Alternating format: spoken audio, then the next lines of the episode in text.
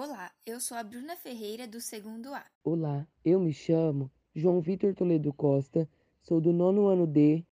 Eu sou a Maria Júlia de Souza Ferreira, do segundo ano A, e nós três fazemos parte da equipe de acolhimento da escola Professora Julieta Guedes de Mendonça, de Dracena, São Paulo. Hoje vamos falar sobre a arte de expressar o que nós estamos vivenciando no mundo através de palavras. Uma história sempre é composta de muitas outras histórias, e esta vai contar um pouco das nossas.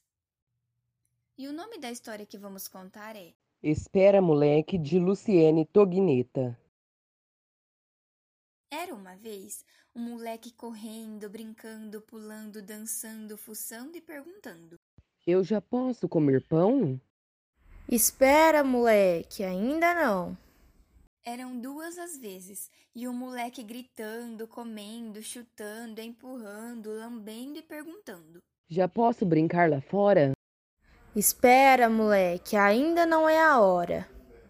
Eram três agora as vezes, e de novo o moleque chorando, sorrindo, mancando, acordando, dormindo e perguntando: Ei, já posso sair na rua?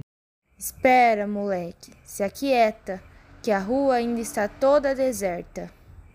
E era de novo, de novo e mais uma vez, o moleque já entediado, cismado, estafado, duvidando, desanimado, esbravejando e esperando. E cansa, moleque, descansa.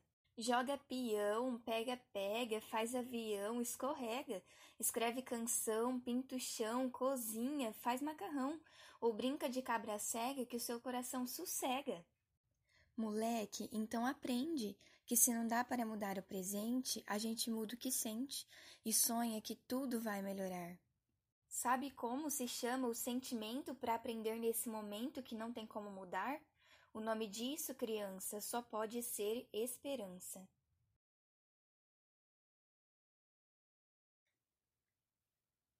Nesta história que acabamos de contar, nossa querida autora Luciene Togneta quis nos dizer sobre a importância da esperança nos tempos atuais, já que tivemos de enfrentar tantas coisas ao mesmo tempo. E trazendo isso para a educação, queremos dizer a todos os profissionais da área e alunos que tudo isso vai passar e que, em meio a esse momento em que estamos vivendo, sempre é importante dizer que na educação, hashtag eu acredito, e que Juntos somos mais fortes. Para passar por este momento sem perder a oportunidade de ganhar o conhecimento. Obrigada por ter nos ouvido até o fim desse podcast, que foi produzido em nome de todos os integrantes da equipe de acolhimento e da coordenação da Escola Julieta Guedes de Mendonça de Dracena, São Paulo.